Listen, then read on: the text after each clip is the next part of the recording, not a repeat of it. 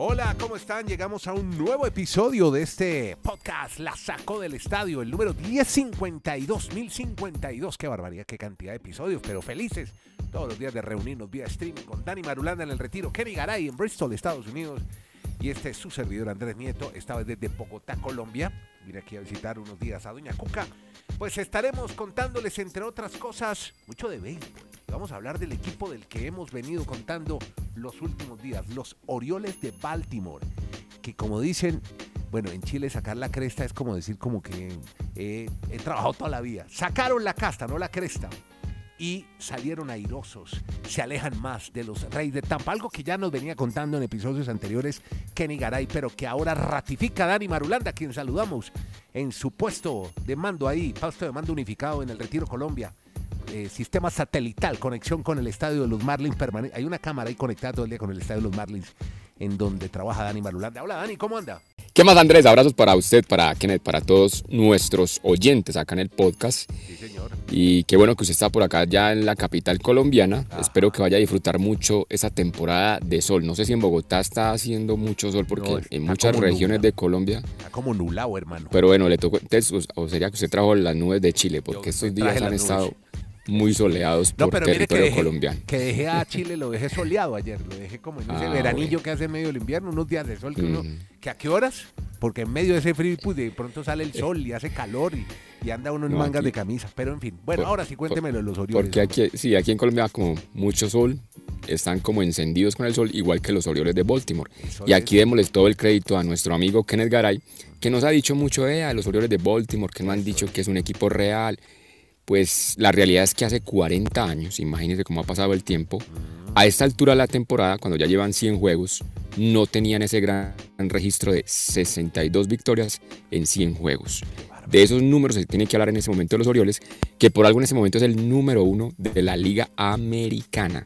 O sea, además de que ya desbancaron a los Reyes, pues obviamente son los líderes comparando la división central, la división del oeste, y es el mejor equipo en ese momento de la Americana. Incluso en la jornada anterior volvió volvieron a ganar de manera dra- dramática por una carrera de diferencia. O sea que ahí están los Orioles de Baltimore, que para muchos sí más exigentes dirán, están a un jugador de pronto de por qué no llegar a una serie mundial, que sería fantástico para una afición muy sufrida, que no tienen tanto presupuesto, pero que están haciendo un gran trabajo hasta el momento en esta temporada, los Orioles de Baltimore. Perfecto, así es, ratificando lo dicho por Kenny Garay. A propósito, se conecta Kenny a esta hora aquí en el podcast, la sacó el estadio, lo saludamos. Hola Kenny, ¿cómo anda? ¿Cómo le va, don Andrés? Un abrazo desde Alaska hasta la Patagonia, de Arica hasta Punta Arenas. Aquí estamos con mucho gusto, como siempre, en la Sacó del Estadio Podcast. Muchísimo de qué hablar. Y recordándole a la gente siempre que nos puede apoyar, que puede ir al Baki. Ahí en la descripción del podcast está el Baki. Y dejar su contribución, su apoyo, su ayuda, dele vida a este proyecto periodístico. Usted si cree en nosotros, hágalo. Ah, Alguien me preguntaba, ¿no será que es demasiado largo el proceso? No, dura un minuto la contribución. Usted simplemente va al Baki y ahí nomás está la sacó del estadio podcast. Mucho de qué hablar y estamos listos. Bueno, oiga, Kenny, cué- cuénteme, cuénteme sobre la llegada de nuevos relevistas para mejorar el bullpen de los Bravos de Atlanta. ¿Cómo es la historia, hombre? Además de la locura y la esperanza de que pase algo con Otani, muchos están rezándole a los dioses del béisbol para que llegue Otani a su equipo. Recordemos, se vence el próximo lunes. Eh, es la fecha límite de intercambios. Pero hay que hablar de los Bravos de Atlanta, que adquirieron a los relevistas Pete Johnson y a Taylor Hearn en intercambios separados. Los Bravos, que cumplen con una gran campaña, candidatos, candidatazos a Serie Mundial, cambiaron a los diestros Victor Burning y Thunder Gordon, clasificados en los puestos 10 y 26 respectivamente entre los jugadores de Granja de Atlanta, a los Rockies eh, de Colorado por Johnson. A cambio de Harn, los Bravos enviaron dinero en efectivo a los Rangers de Texas. Los movimientos se producen un día después de que los Bravos habían adquirido, y aquí lo dijimos en su momento, al derecho Johnny Chirinos de los Reyes de Tampa Bay. Así pues que movimientos los que se vienen dando en los Bravos de Atlanta, en el equipo que lidera la división del Este de la Conferencia Nacional y que definitivamente es candidato, recordemos o reiteremos mejor, a la Serie Mundial de Béisbol. Pues Andrés, Kenneth, eso da miedo, eso que está manifestando Garay. Se quieren reforzar más, siendo que es el mejor equipo de grandes ligas. Es que no es solo el líder de la división este donde está pues, los Marlins, los Mets, los Phillies. No, es el mejor equipo de todas las grandes ligas. Y así lo quieren reforzar más. Ay, María. ¿Quién le va a ganar a esos Bravos? No. Bueno, los Bravos de Atlanta, otro equipo poderoso para tener en cuenta en postemporada. Este es el podcast la sacó del estadio. Con Kenny Garay y Dani Marulanda. Presenta Andrés Nieto Molina. Bueno, Marulanda, metámonos ahora en NFL, porque usted tiene noticias muy importantes con el equipo de los gigantes y sí. Barkley. Este es prácticamente un breaking news durante este día muy temprano en la mañana pues ya se ha hecho oficial que han llegado a un acuerdo Saquon Barkley, el running back de los Giants, y la oficina o los directivos de este equipo. Él estaba destinado a no ir a los campos de entrenamiento, incluso por qué no a perder de juegos, y llegaron a un acuerdo de por lo menos un año más, 11 millones de dólares. Lo que uno puede ahí concluir, Andrés, que de oyentes, es que es como una relación de que ninguno ganó, pero ninguno perdió, como que no había más nada que hacer. O sea, la rebeldía de Chacon Barkley hace que los Giants le dicen, bueno, venga, pues quédese un año y le damos esto. Y Shaquon Barkley dice, bueno, pues es que nadie me, va, nadie me va a poder dar más de eso, entonces por eso me voy a quedar. O sea, la situación de los running backs y más adelante con Garay. Difícil. En otros podcasts lo vamos a seguir definiendo. Incluso ellos estuvieron el sábado un Zoom, se están reuniendo todos los running backs ¿Ah, más importantes. Un, sindicato, un comité armaron. Lo que, lo que pasa es que mira este detalle, Andrés, que es el más Tenaz. no, es que eso es concluyente. yo no sé. Los últimos cinco equipos que han ganado el Super Bowl, sus running backs titulares, ninguno ha corrido para más de mil yardas. ¿Eso qué quiere decir? Que no necesitas una superestrella para actualmente cómo se juega en la NFL. O sea, es una posición en desuso.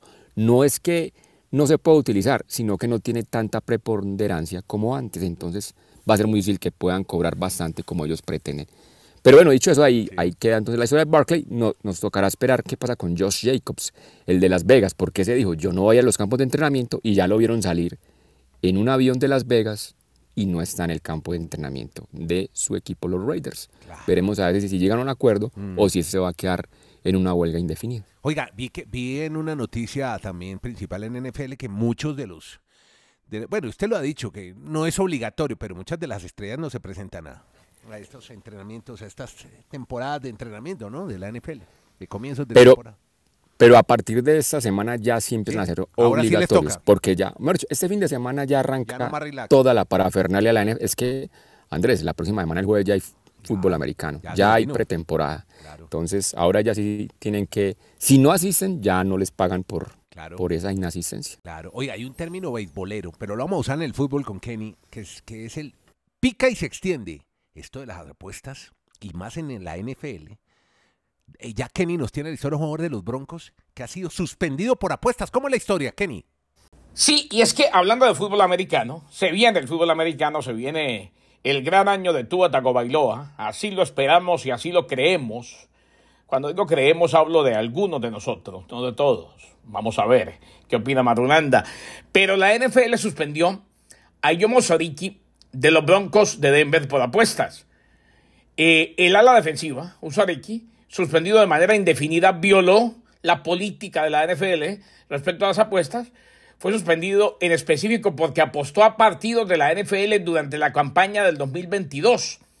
Wasiriki, recluta de cuarta ronda de los Broncos de Denver en el draft del 2022, será elegible para solicitar su reingreso a la liga no antes del 2024, del 24 de julio del 2024, de acuerdo al comunicado.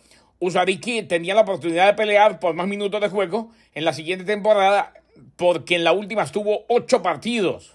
Temporada de novato, total de 165 jugadas a la defensiva. Así pues que suspendido. Y hay que replantear y tiene que saber las reglas de pe a pa es eh, lamentable que este tipo de cosas pasen, sobre todo en un jugador tan joven que ve como un año, un retraso de un año es demasiado, y para un indiano mucho más, en la NFL debido a las apuestas. Bueno, Kenny, no se me vaya porque tenemos otra NFL. Vamos a meternos un segundito en atletismo con Dani Marulanda porque usted tiene algo para contarme del reemplazo de Aaron Rodgers en el equipo de los Packers. Así que, don Andrés Packer, atento en la ciudad de Medellín porque ya Kenny le tiene una historia sobre un quarterback que parece solo estaría seis meses. Mm, No sabemos, media temporada. Eso nos lo va a contar ahora Kenny porque por ahora tenemos a un atleta que tiene maravillado al mundo. Acaba de destacarse en la Liga Diamante, tanto en Polonia como en eh, Londres, que fue la última que estuvo bellísima, espectacular. Pero, eh, pero ella corrió ahí también, no, ya no corrió ahí, ¿cierto, Dani Marulanda? En Mónaco. En, Mónaco. Mónaco. En Mónaco, pero no en Londres. Fue en Ella no Mónaco. estuvo en, Londres, en el encuentro en Londres, no, pa- no No. pasó, yo no la vi. Una atleta de Kenia llamada Faye Kipjon, que de pronto para muchos no sonará, no sonará tanto, pero es que Andrés este año ha logrado batir su propia marca mundial tres veces. Y en el transcurso de solo dos meses. Todo en Liga de Diamante. La última fue en, en Mónaco, que se hizo pues, este fin de semana. Yo creería que eh, va a ser muy difícil que encontremos quién este año va a ser rival para que le quite a ella como la deportista del año. Yo no sé si en este segundo semestre del año pues aparecerá... Es que no, yo, yo me pongo a pensar y no, no veo quién. Porque es que eso es histórico para el mundo del atletismo, que en una prueba tan competitiva como la de los 1500 metros, algunos le dicen la prueba de la milla, pues ella ha sido capaz de bajar en tres oportunidades en dos meses la marca mundial y va a ser gran favorita para el mundial que va a ser el próximo mes de agosto en Budapest, en Hungría, y también, ¿por qué no?, para el próximo año en los Olímpicos, donde espero verlo a usted muy emocionado con todas esas pruebas del atletismo. A todos. Kip Vamos, John, vamos a la chica de Kenia. No se pierda todo esto del atletismo, Andrés, No, que realmente es impresionante. No, y lo que están haciendo los noruegos. No sé si usted por ahí. Ah, sí, del umbral láctico. Uy, sí. Sí. lo estuve leyendo, un artículo. Cuéntenos, sí. No, pero es Mm. que, no, sabe que estuve leyendo el artículo que me envió, está buenísimo, el umbral láctico, ¿no? De cómo trabajan. Sí. Pero cuénteme, es que, sabe que me parece un poquito técnico, muy científico. Tengo que Denso, acudir a un deportólogo Muy para- denso. por- Sí, sí, güey. pero a Ah, ver, sí. ¿usted cómo se lo Por eso- podría resumir? ¿Cuál usted- es el secreto de los no, por- hoy? En la media distancia, por en el yo- medio fondo. como decimos aquí en Colombia, por eso yo le tiré ese chicharrón a usted, porque es como muy, es muy interesante el, ter- el tema, pero realmente creo que necesitamos como un experto, Sí, no solo, en no solo un deportólogo, yo creo que de salud, de cómo él menciona sobre el umbral Sí. del tema láctico, pero es básicamente pues como exprimir el máximo rendimiento de un atleta. Y en este caso Noruega lo está aplicando. Era un atleta en, en el año 98 cuando compitió. Y desde esa época él se, exacto, él se enfocó en tratar de mejorar el rendimiento de los deportistas Sí. y está teniendo resultados prácticamente 25 años después. Sí. Porque Noruega está teniendo atletas que van a pelear medallas de oro en los Olímpicos, cuando antes uno decía, pero Noruega pues, no se destaca mucho por, por estas pruebas del atletismo, pero con este modelo o este método que está utilizando Sí. este señor, pues es interesante para los que les gusta el atletismo, pues tratar de investigar más a fondo Sí. de esta situación que están Es- viviendo. Este No es, no, es nada de, no es nada de antidoping, no es nada No, de antidoping, nada, ni, transfusiones de sangre. No, nada. Exacto. No, pero es que lo que hizo él es lo que hace todo el mundo. Ah, vámonos a Estados Unidos, vámonos a las universidades. Se fue a entrenar, entre otras, eh, Sebastián, el papá de Sebastián Coe fue uno de sus entrenadores, Peter Coe. Sí. Estuvo en Illinois. Y hacer también prueba, prueba, Newton. prueba, prueba y prueba. Pero él señor. descubrió algo más allá de lo convencional, sin poner en riesgo el cuerpo. Se llama el- las pruebas de lactato. Pero está- estamos hablando Sí. de finales de los noventas, Marulanda. Empezó a usar un medidor de ácido lácti- láctico cuando participó en un proyecto de intensidad de entrenamiento organizado por el Comité Olímpico Noruega. Y era para estos de media y larga distancia, los de fondo, cómo entrenar al nivel de intensidad adecuado. Entonces, eh, habían demostrado que gran parte de su entrenamiento, justo por debajo de su umbral anaeróbico, el punto de esfuerzo donde comienza a acumular ácido láctico, entonces el uso del entrenamiento por umbral de lactato, se llama así, era controvertido. Dice que iba en contra de entrenar a la velocidad, para la carrera, para rendir, pero esta era más para velocidad, pero sí servía para medio fondo y fondo por debajo de esa intensidad no proporcionaba suficientes estímulos. Sí, es, es algo muy técnico, muy científico, muy de medicina deportiva, pero vale la pena analizar cuál es el secreto, el fenómeno de este doble umbral de lactato que están, el método Noruega, que en este momento está revolucionando el mundo del atletismo. Muy interesante Sí. el tema y vamos a estar profundizando sobre esto en nuestro podcast. Porque por ahora, ahora sí, Garay, contame cómo es la historia del reemplazo de Rogers, Aaron Rodgers en los Packers. Todo el mundo está hablando de la llegada de Aaron Rodgers, los Jets de Nueva York, lo que se viene, en fin. Eh, pero no nos podemos olvidar el tema de Jordan Love y los Green Bay Packers. Porque los Green Bay Packers buscan el reemplazante no solamente de Aaron Rodgers, sino que continuar con esa tradición de los últimos, ¿qué? 20 años de quarterbacks eh, persistentes, consistentes y de buen nivel. Hablamos de Brett Favre en su momento y luego de Aaron Rodgers. Bueno, van a tener paciencia, porque sí, han venido predicando paciencia con respecto a Jordan Love. Van a tener paciencia, eh, lo ha dicho tanto el gerente general Brian Gordengos como Mac.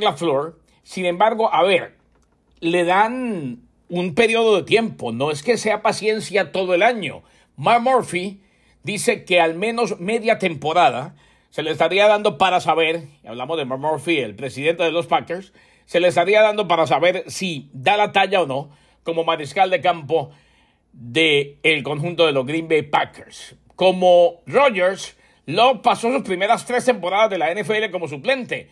Tiene un inicio de NFL a su nombre y eso ya es uno más de los que acumulaba Rodgers. Claro, él fue suplente de Brett Favre y después vino Aaron Rodgers eh, para los Green Bay Packers. Bueno, en este caso, a veces se le da al hombre de Utah State, que en su momento pintó como el florero de Llorente, quizás cuando lo reclutaron los Green Bay Packers porque no le gustó a Aaron Rodgers. Que le den amor y paciencia a Jordan Love. A ver, hay insiders de la NFL, esos periodistas que están pues del día a día viviendo con lo que sucede en un equipo. Y hay muchos que dicen que él realmente no tiene el talento para mantenerse en la NFL. Entonces, será eso que le van a dar como una especie de engar. Juegue la primera mitad de la temporada y a ver qué pasa con usted. Pero si no nos da rendimiento, pues tendríamos que ir por otra opción. Porque él fue reclutado en el mismo draft de Tua, en el mismo draft de Herbert, en el mismo draft de Barrow, en esa misma primera ronda, pero es que siempre estar a la espalda de Roger nunca tuvo la oportunidad y ahora tiene que ser titular, pero pues nunca ha tenido esa experiencia.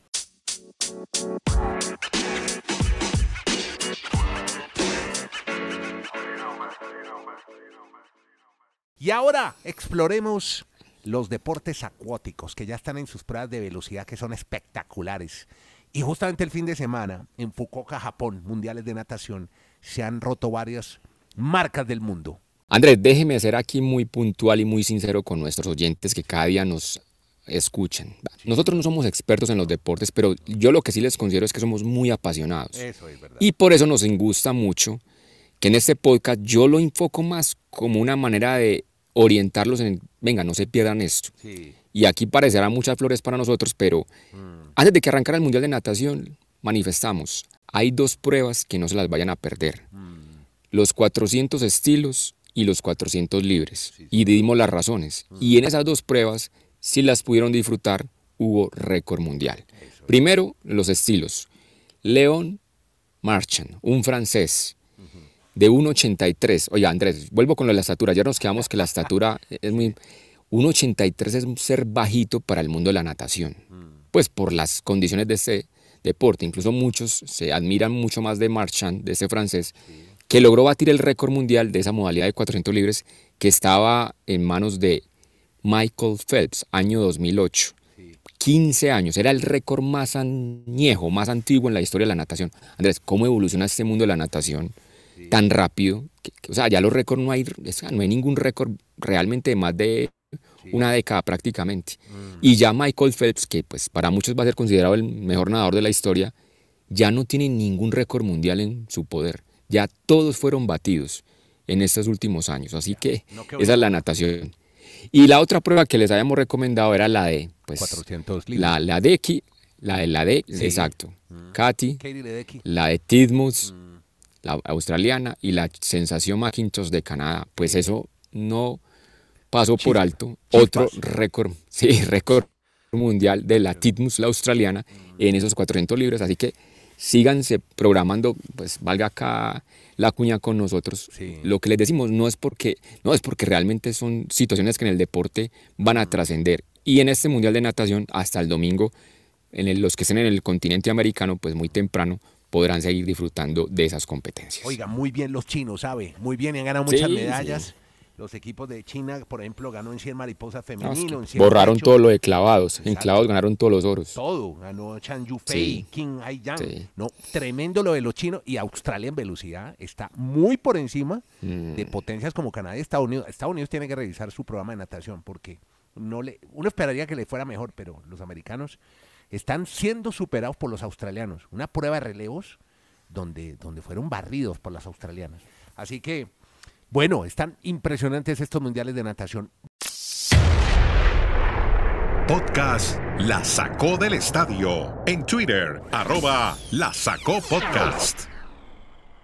Hombre, ahora sí, lo del Mundial Femenino, hombre, que había mucha expectativa allá en Colombia, cuénteme, eh, mucha gente atenta al, al triunfo de Colombia, que al principio se vio un poquito sorprendida por Corea, pero al final ratificó, tiene mucha calidad en su jugador. Oye, qué técnica la de esas chicas colombianas, impresionante. Me, me encanta cómo, cómo pisan la pelota, cómo la dominan. Y creo, Andrés, que es la razón fundamental de que hay tanta ilusión con esta delegación de Colombia, que muchos se atreven a decir que es la mejor generación del fútbol femenino en la historia de este país. Y es que realmente son muy técnicas, lo que se está reseñando. Y pues es la primera vez que ganan un partido de debut en un mundial, porque cuando ellas estuvieron en el 2011, pues perdieron con Suecia ese primer partido y en la segunda edición que estuvieron en el 2015 empataron con las mexicanas. Así que es como arrancar con el pie derecho y ir al partido clave, porque de pronto el domingo Alemania pues es gran favorita para derrotar a Colombia, Sí. pero ya para la última directo, fecha. ¿no? Corea. Exactamente, exacto. Ya porque en la última fecha, pues probablemente Marruecos, que es una debutante, Colombia no debería tener problema en el papel para avanzar a la ronda siguiente, a la de los octavos de final, así que bien por las colombianas. Y un detallito de ese partido, apareció una chica, Fer, Sí, eh, ¿De ¿tiene usted el nombre completo? Sí, Corea. di- 16 añitos. No friegue. Cumplió el 29 de junio, o sea, exactamente Sí. en el día del partido, Es menor de edad. 16, a- 16 años, 25 días de nacida, la jugadora más joven en la historia de un mundial de la categoría absoluta, la categoría mayor. Y la historia bonita de ella es que ella nace en Corea, pero los papás son de Estados Unidos. Bueno, y usted no me ha hablado de esas victorias que a usted tanto le gustan, de esos equipos emergentes como Filipinas, que no había disparado ni una vez a puerta. Minuto 33 y una chica, Sarina Bolden, tira al arco y gol. Le gana a Filipinas. Filipinas le ganó al local Nueva Zelanda y se quedaron todos esos neozelandeses, 33 mil, que fueron a ver a su equipo asombrados de ver que Filipinas les ganaba en su casa a Nueva ¿Y, qué- Zelanda. y qué, y qué hicieron después, como dicen los españoles? Parquearon el bus y ya, en, en el arco. Y. Sí, la doble línea de cuatro ahí atrás. Con Pero no, bien, bien. Entonces, por la, debe ser la celebración de Filipinas, pues obviamente ganarle al anfitrión, aunque Nueva Zelanda también, Andrés, pues Sí, no es que el contado. fútbol femenino, o sea, su, su deporte nacional es el rugby, Mm. pero bueno, es una alegría obviamente para esta delegación. Bueno, muy bien, Dani Marulanda. Ah, con Marulanda, con Kenny, que se tuvo que ir a la escuela de profe, el profe Garay, con eh, Dani Marulanda, Nieto Molina. Todos los días nos encontramos y charlamos un, un ratico sobre todo lo de. Ustedes oyeron, estamos atentos. Uno dirá, no, estos tipos solo hablan de NFL y NBA, no. Mire, estamos atentos a los mundiales de natación, a la Liga Diamante y a lo que está pasando en los en eh, todos los eh, campos de juego del planeta, en esto que se llama La Sacó del Estadio, La Sacó del Parque. Muchas gracias a todos por seguirnos en este que es, ah, recuerde, la Vaki, ¿no? Suscríbase y gracias por oírlo y compartirlo. En esto que se llama, Carlos. Este es el podcast La Sacó del Estadio